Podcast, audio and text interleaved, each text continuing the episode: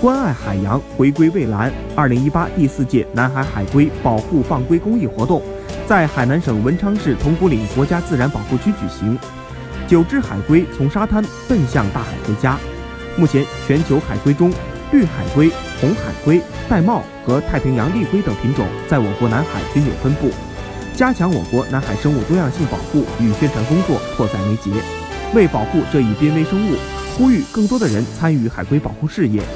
海南铜鼓岭国家级自然保护区与海南省海洋环保协会，，2015年至今，每年都举办这样的公益放归活动。